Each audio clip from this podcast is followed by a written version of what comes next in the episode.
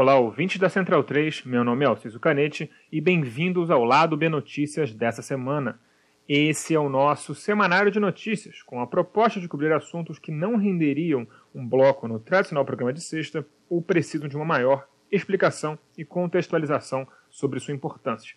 Os outros amigos painelistas de sempre estarão aqui eventualmente trazendo suas análises, mas para ouvir nossas opiniões e debates, se ligue em nosso programa tradicional.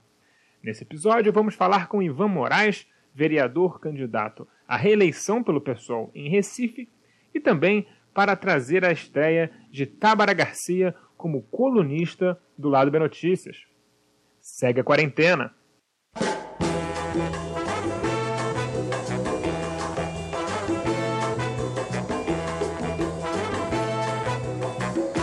Lado B do Rio está se dividindo em muitas frentes para cobrir as eleições para as câmaras municipais do país da melhor maneira possível.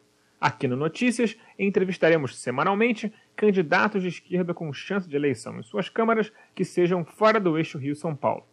Os ouvintes trouxeram muitas sugestões para mim no Twitter e eu acredito que teremos uma demonstração diversa, tanto geograficamente, quanto de partidos, quanto de gênero, raça e tudo mais para poder mostrar para os ouvintes como a gente faz para se organizar e lutar em pequenas cidades, em grandes cidades, e como isso é importante e como traz mudanças reais na vida das pessoas.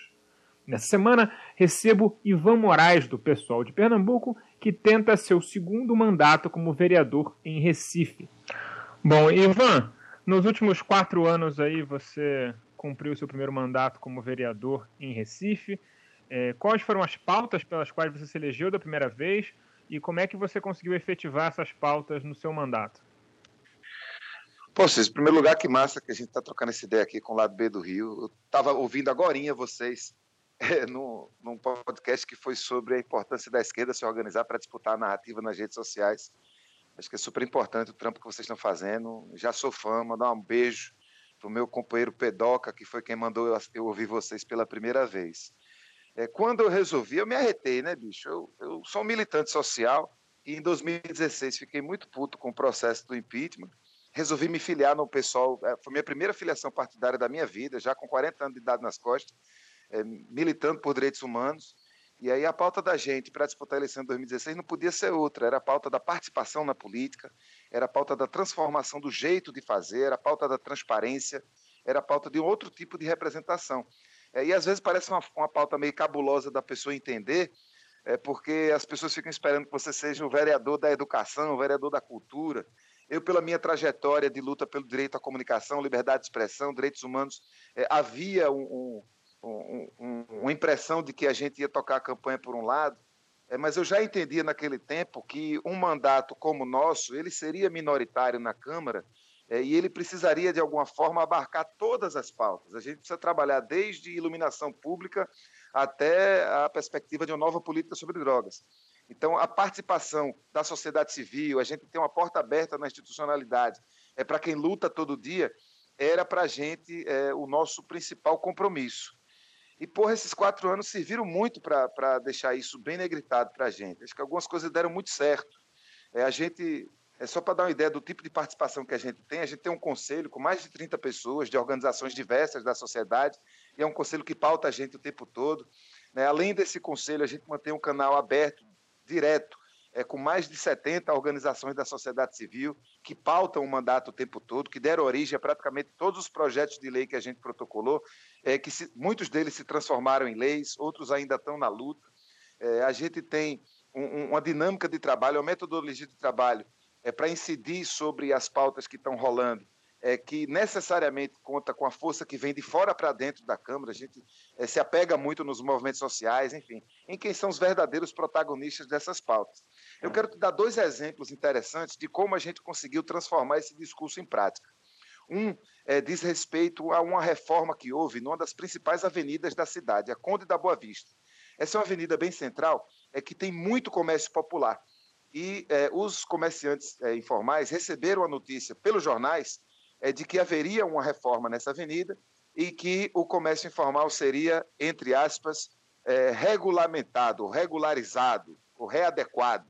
E essa readequação seria é, a notícia de que apenas 40 pessoas iam poder negociar na avenida.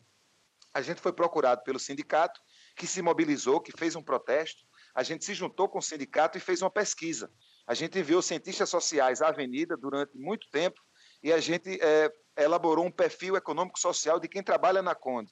E a gente pôde fazer uma audiência pública em que a prefeitura foi convocada e mostramos que esses comerciantes não eram 40, eram 300, é que eles geravam uma economia de mais de 4 milhões e meio de reais por ano. A gente, enfim, é, trouxe dados bem objetivos que fizeram com que a gente pudesse abrir uma mesa de negociação. Isso fez com que, é, em vez de 40, 100 comerciantes informais recebessem um quiosque padronizado que foi desenhado de acordo com os interesses e, as dicas das pessoas que iam trabalhar nos quiosques. Já está todo mundo com seu quiosque organizado e agora a gente ainda tem o desafio de alocar as mulheres que trabalham com venda de alimentos. Mas foi uma puta vitória que só foi possível porque o sindicato estava organizado, porque a gente conseguiu fazer uma pesquisa, porque a gente tem um mandato que pôde convocar a prefeitura e porque a gente contou com o apoio é, de, da sociedade para poder caminhar nessa pauta. Uma outra é o ambulatório canábico. A gente faz um mandato antiproibicionista. Anti a gente acredita é, que a política de droga baseada na proibição é, não serve para nada, a não ser para prender e matar gente.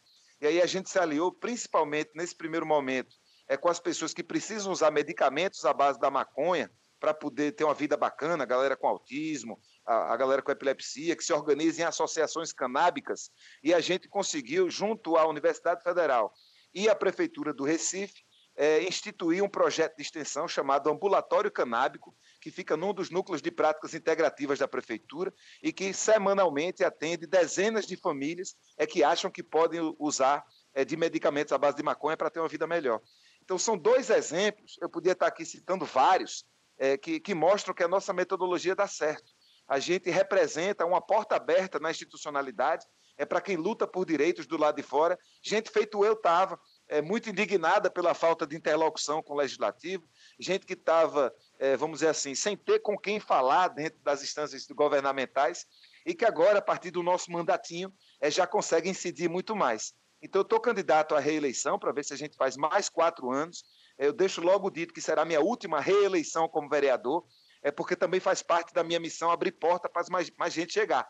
Então, estou torcendo aí, estou trabalhando muito para ser reeleito esse ano e trabalhando mais ainda é para ver se vem mais gente desse tipo da gente, é para ver se a gente forma uma bancada bacana e consegue incidir ainda melhor. Certo. Então, Ivan, é... claramente na sua na sua fala você você traz aí muitos elementos de, da importância do, do mandato local para uma, uma, uma, um partido de esquerda, né? Porque você aí consegue dialogar com as pessoas e construir uma, uma relação mais próxima. Você acha que esse é um caminho que as esquerdas em geral meio que deixaram para trás, depois, principalmente que o PT chegou ao poder e tal? E você acha que isso é um caminho para reconectar com a população? Pô, eu, eu acho que as esquerdas são muito diversas. É, e durante muito tempo eu sempre refutei é, certos rótulos que se colocavam à esquerda. Eu sempre me considerei um sujeito de esquerda, embora é, há muito pouco tempo eu tenho filiação partidária, então eu não sou orgânico de partido. Né? Eu aprendi a fazer política nas organizações da sociedade civil, nos movimentos sociais, entendo a esquerda nessa diversidade. Entendo que uma parte grande da esquerda nunca deixou o território é, sempre teve organizações sociais, sempre teve militante é, em todos os bairros do Brasil fazendo sua própria luta. É, o que se distanciou um pouco disso talvez tenha sido a esquerda partidária. Né? Os mandatos que a gente elegia, é, ao longo do tempo, talvez por terem se renovado tanto, é, talvez por terem ficado no poder por tanto tempo, meio que descolavam um pouco do dia a dia da população. E eu acho que, independente de ser mandato local, de vereador, de deputado, eu tenho a impressão na verdade, eu tenho uma convicção. Eu, não tenho, eu acho que eu tenho provas e convicções, nesse caso, é, de que é preciso ocupar todo tipo de espaço de poder. E cada vez por mais gente, cada vez por mais gente diversa, é cada vez por mais gente que se comprometa a estar muito perto do cidadão e da cidadã comum. É, eu refuto esse tipo de política que se faz nos gabinetes. Eu refuto um tipo de política em que a pessoa que é eleita ela é de difícil acesso. É, você não encontra ela na, nas ocasiões é, sociais da cidade, você não vê ela mais na rua, você não vê ela pegando um ônibus. Então eu acho que o caminho é o inverso. A gente não tem como fazer é, que a rapaziada que aprendeu a fazer política do jeito velho de uma hora para outra, passe por um portal mágico e se transforme em gente nova. É, eu preciso cada vez mais defender que você que está ouvindo o lado B do Rio, você que está arretado ou arretado com a política, você que não aguenta mais o jeito é, de se fazer política, a gente tem que mais é que meter o pé na porta, sabe? A gente está num país, Alcísio, em que 10% de quem pode votar está filiado em partido político.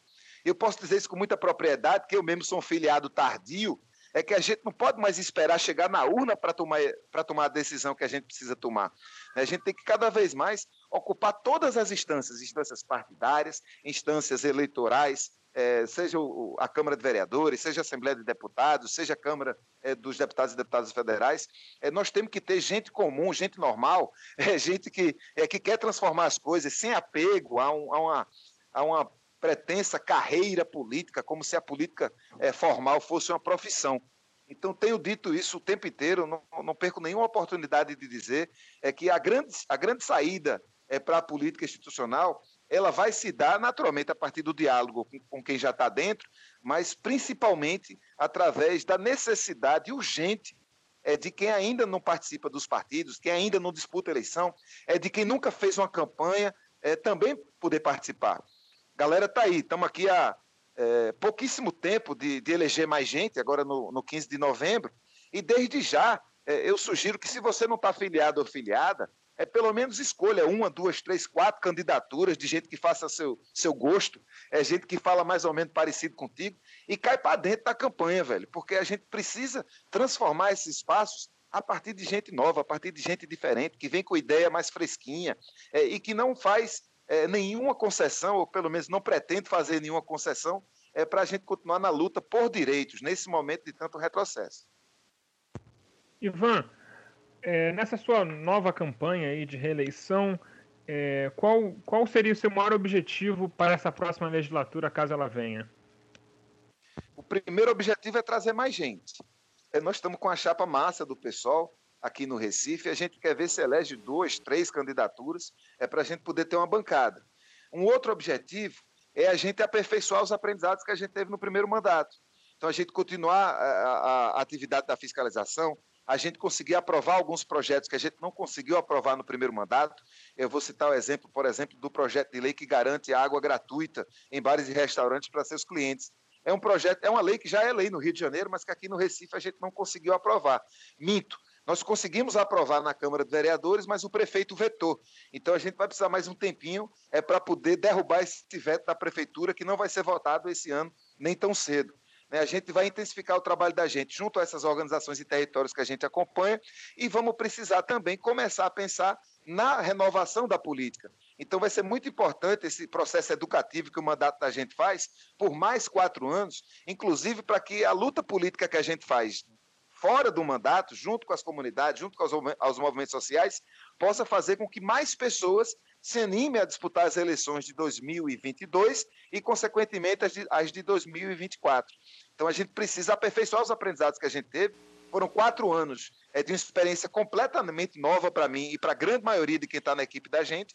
E agora a gente tem o compromisso é, de fazer com que esse seja tipo um benchmark, né? Se seja um, um, um um, um princípio de, de uma experiência que precisa naturalmente ser avaliada para que a gente não repita os mesmos erros, para que a gente possa cometer erros diferentes e potencializar todos os acertos que a gente fez nesse primeiro mandato. É, para concluir, uh, você está aí em Recife, onde o pessoal em, em, Pernambuco deve ser melhor organizado que no interior, mas existe alguma candidatura no interior que tem chance, que está bem, que você possa aí dar uns nomes para quem mora na cidade que talvez ouça o programa possa ficar ligado em quem seguir?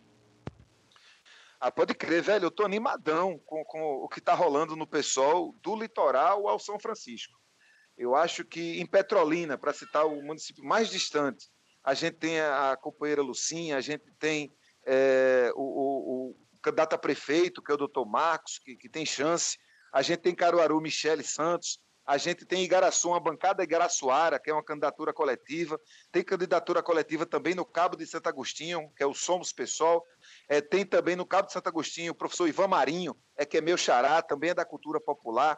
A gente tem, vamos dizer mais, em Oricuri, é, tem uma candidatura coletiva feminista, agora são elas. Também tem uma candidatura jovem é, da companheira Sofia. a gente tem por todos os lados, velho, é, em vários municípios do litoral sertão, é gente se organizando para disputar a política. É, se eu pudesse é, dar um, um, uma sugestão, primeiro que todo mundo conheça as candidaturas do pessoal, e eu aposto é que a gente vai sair desse processo com muito mais mandatos. É, hoje, o, o, mandato que eu represento, o mandato que eu coordeno, é o único mandato de vereador que o pessoal tem em Pernambuco inteiro. É, foi o primeiro e ainda é o único. Então, acho que esse mandato vai precisar se multiplicar assim, por 10, pelo menos, e eu acho que a gente tem chance de fazer com que isso aconteça agora nas eleições de 15 de outubro. Então, se você mora num município de Pernambuco, é, conhece a galera do pessoal, vai atrás de saber quem está candidata, é, procura ver como é que está é, a galera se organizando, como é que dá para construir junto. O partido da gente é muito pequeno em estrutura, é um partido que tem muito pouco recurso para gastar é, com o processo eleitoral e que precisa realmente poder contar com a militância. Eu acho, Alcísio, que essa eleição de 2020, nesse cenário de pandemia, um cenário de tantas incertezas, ela vai precisar ser definida muito menos é, pelas grandes campanhas e muito mais é, pelo interesse solidário e voluntário da maior quantidade possível de pessoas de entrar em contato individualmente com a maior quantidade possível de pessoas para pedir voto para candidaturas progressistas. Eu não estou falando de botar o santinho do candidato no grupo do zap da família, não. Eu estou falando de telefonar para cada pessoa da família e dizer que você está participando de uma campanha, dizer que você confia numa candidatura e convocar as pessoas da tua família, a galera da pelada, a galera que tem um grupo para falar de música, a galera do cinema, é para mostrar que dá para mudar a política, que é difícil para caramba transformar as coisas, mas que a gente tem toda a condição de fazer desde que a gente faça a tarefinha de conversar com muita gente o mais individualmente possível. Ivan, muito obrigado pela sua participação. Tem algum recado que você queira deixar? Já tem, acho que não pode botar número ainda, né? Não pode ainda, o número só depois de 27 de setembro. Eu acho que esse é um programa que precisa ser cada vez mais ouvido, é referência para gente. E a gente que está, velho, na política, é, disputando, botando a cara no santinho, cada vez mais a gente precisa ter acesso a esses espaços. Porque a galera do Recife, Alciso, é que se informa através de rádio, jornal e televisão, não faz a menor ideia do que acontece na Câmara de Vereadores, sabe muito pouco do que os nossos mandatos estão fazendo. Então, eu acho que esse é um caminho de mão dupla. Cada vez mais, a gente que está desse lado de cá precisa fortalecer a mídia independente, comunitária e popular. E quem está nesses veículos, quem é aí influência, quem está ganhando cada vez mais notoriedade através dos youtubers e que está cagando regra para dizer como é que a esquerda tem que se posicionar, nesse momento eleitoral não pode se esconder. Tem que declarar voto, tem que dizer quem você está apoiando, porque a gente não pode mais achar que processo eleitoral é coisa dos outros, é coisa de quem está aí é, vestindo paletó e gravata o tempo todo e que está mandando em tudo há centenas de anos. A política eleitoral é tarefa de todo mundo, porque se não for tarefa de todo mundo, a gente pegou em bomba. Um abraço grande ao Cício, a todo mundo que faz o lado B do Rio. É, sou fã desse programa, espero continuar assistindo durante muito e muito, muito tempo. Se não, né? Ouvindo, mas a gente ouve assistindo também.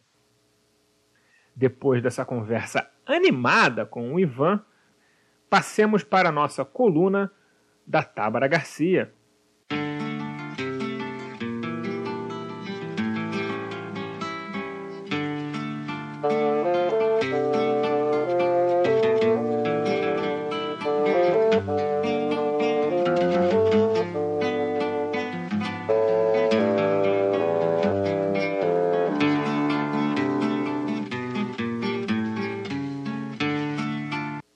Lado B do Rio é produzido com ajuda financeira de nosso financiamento coletivo no Padrim. Se você gosta de nossos programas e quer que continuemos a produzir cada vez mais e melhor, considere se tornar um apoiador você também. Nossas faixas de apoio começam de apenas R$ reais por mês. Acesse padrim.com.br barra Lado B do Rio e nos ajude como puder. Caso prefira, temos uma nova opção de pagamento. Procure por Lado B do Rio em seu PicPay e nos apoie por lá para sua maior conveniência. Se não estiver podendo nos ajudar financeiramente, não tem problema. Nos ajude divulgando esse nosso programa para amigos, colegas, conhecidos e todo mundo cuja nossa mensagem possa chegar.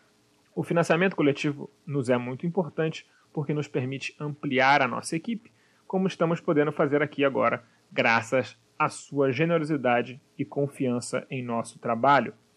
Como anunciei na semana passada, a redação do lado B tem o prazer de receber notícias Tábara Garcia, pesquisador e convidado do lado B do Rio número 159, que agora se tornou colunista desse nosso semanário de notícias. Em sua estreia, Tábara faz um apanhado das constantes crises que afligiram o Rio de Janeiro como Estado e também seus mais diversos municípios em 2020 e mostra como a sociedade civil tenta dialogar e tensionar candidaturas nesse nosso Estado. Bem-vinda, Tábara!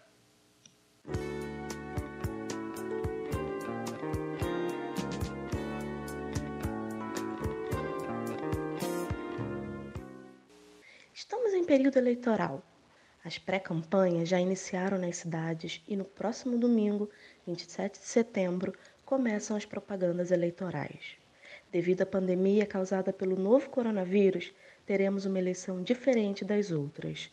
As campanhas serão produzidas em tempo recorde e, como o Brasil não dá um descanso para a gente e o Rio muito menos, estamos debatendo sobre muitas coisas e pouquíssimo sobre o processo eleitoral. E não é para menos. O país está atravessando um dos piores, se não o pior momento, na defesa dos direitos humanos, na defesa do meio ambiente e dos direitos sociais. Temos um governo que não dá um alívio, em pauta nenhuma da economia à saúde, da educação à infraestrutura, desafios e problemas gigantes nos cercam todos os dias. E as eleições, no meio desse alvoroço todo, têm ficado um pouco de lado. E, apesar de não ser a única saída para os nossos problemas, precisamos preservar esse restinho de democracia que nos sobrou. Nessa semana, o lado B dá início a uma série de entrevistas no programa tradicional que vai ao ar às sextas, com candidatos às câmaras municipais que têm um radical compromisso com a justiça social. Por isso, eu abro minha coluna falando sobre agendas e programas que têm sido construídas para as candidaturas. O Rio de Janeiro debate pouco os próprios problemas. Seja na academia ou na mídia hegemônica, é comum darmos centralidade ao debate nacional. Fomos a capital do Brasil e, com isso, ainda mantemos o hábito de falar mais dos problemas do país que dos problemas locais. E não é por falta de assunto. O que mais tem no Rio é problema para se debater. Não começamos um ano em paz. A política desastrosa e descompromissada com o povo não permite. É comum por aqui, logo em janeiro mesmo, lidarmos com as enchentes e as notícias de centenas de pessoas perdendo suas vidas, seus entes queridos e suas casas. E esse ano iniciamos com uma crise hídrica que há tempos vinha dando sinal de que em algum momento explodiria. A água contaminada por esgoto doméstico e poluição reacendeu o debate sobre a qualidade dos serviços de saneamento prestados no Estado e, claro, deu espaço para a pauta sobre a privatização da SEDAI. Não deu tempo de esmiuçarmos esse tema, porque tão logo o Covid aterrizou por aqui e passamos a enfrentar outras tragédias diárias. O número de contaminados não parou de subir e o de mortes também. Começamos a debater a urgência de uma renda básica emergencial para garantir o mínimo para as famílias que ficariam sem renda nenhuma. Afinal, o alto índice de desemprego e a taxa de informalidade já eram preocupantes por aqui. O auxílio emergencial saiu, mas a pobreza tem muitas dimensões e os 600 reais não seriam suficientes para garantir qualidade de vida necessária a todos. O acesso à saúde e à educação são direitos básicos e muito mal garantidos aos fluminenses. Com o fechamento das escolas, sem computador e sem internet em casa, as crianças e os jovens da rede pública ficaram sem estudar. Esses estudantes são pobres, são negros e vivem em grande parte em favelas e periferias. Na saúde, a montagem de hospitais de campanha não só não garantiu atendimento efetivo a todos os que necessitavam, como revelou um esquema de desvios e corrupção. Não demorou e o governador Wilson Witzel foi afastado. Por perseguição jurídica e ideológica ou não, mais uma vez o Rio de Janeiro se encontra sem governador. Logo depois, ficamos sabendo que o prefeito do Rio, Marcelo Crivella, estava envolvido num esquema em que pagava com dinheiro público aliados para fiscalizar e atrapalhar o trabalho dos jornalistas que mostravam as condições precárias e o péssimo atendimento nos hospitais municipais. Na Baixada Fluminense, a cidade de Duque de Caxias despontou na liderança em números de contágio do Covid. O prefeito Washington Reis não decretou isolamento e, em total consonância com o governo federal, assumiu posicionamento negacionista diante da pandemia. E, claro, não podemos esquecer das operações policiais que seguiram violando os direitos dos moradores e matando crianças negras e pobres nas favelas. A lista de desastres políticos no Rio de Janeiro é enorme já estamos acostumados com os afastamentos e as prisões de nossos líderes políticos. E esse é um ano de eleições, e como em todos os períodos eleitorais, alguns crimes, infelizmente, voltam a acontecer. Em Magé, cidade da Baixada Fluminense, Sandra Silva, pré-candidata a vereadora, foi encontrada morta num valão perto de sua casa. E aí, voltamos a nos perguntar, uma vez mais, quem matou quem mandou matar e por quê. Em 2018, Marielle Franco foi brutalmente assassinada e 30 meses depois ainda esperamos por justiça. Sua família transformou o luto em mais luta e fundou o Instituto Marielle Franco, que hoje realiza um trabalho de pesquisa e ações para o combate à violência política e propõe caminhos para um novo fazer institucional.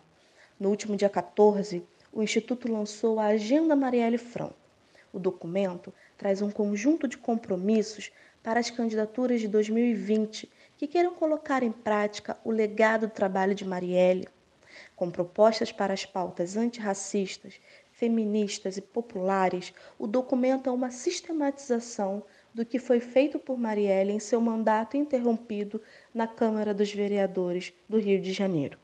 A agenda também quer sensibilizar eleitores e eleitoras que acreditam que outra forma de fazer política é possível. O texto apresenta a justiça racial e o direito à vida, o direito à favela, a justiça econômica, a saúde e a educação pública, a cultura, o esporte e o lazer como temas centrais que devem ser debatidos nessas eleições. A publicação está disponível para download no site agendamarielle.com. No mesmo caminho, o Instituto de Arquitetos do Brasil, o IAB, lançou esse mês a Carta Manifesto A Cidade que Queremos, endereçada aos candidatos às prefeituras e à vereança nos municípios do estado do Rio. A carta apresenta 170 propostas de políticas públicas com o objetivo de repensar os modelos de desenvolvimento nas cidades. Formulada e debatida entre arquitetos e a sociedade civil, o texto propõe a redução das desigualdades, considerando as pautas sanitária, econômica e democrática como fundamentais no debate de interesse público. Você pode acessar a carta através do site iabrj.org.br. E por fim, para fechar setembro, amanhã, dia 23, a Casa Fluminense lança a Agenda Rio 2030. O documento foi produzido de forma coletiva, através de debates pela região metropolitana do Rio e de entrevistas com pesquisadores e profissionais das áreas abordadas, apresentando um conjunto de visões e propostas para a justiça social.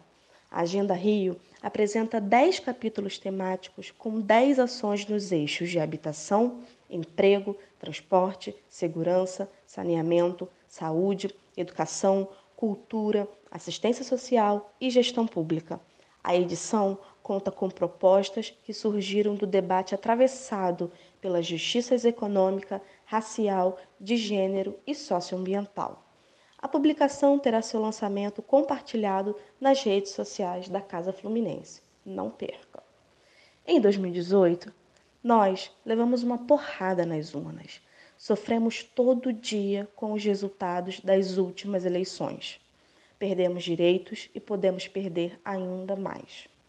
Mas o debate político, principalmente o debate pelo futuro do Rio de Janeiro, é fundamental na tentativa de qualificar nossos quadros e as nossas lutas para melhorar a vida nas cidades. Temos material para ampliar nossos papos e pautar nossos candidatos.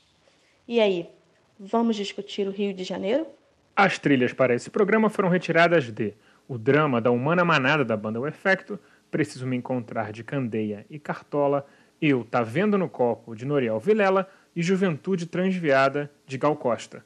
Fiquem ligados em nosso programa regular na sexta, porque a sequência agora é eleitoral e vai pegar fogo. Não percam!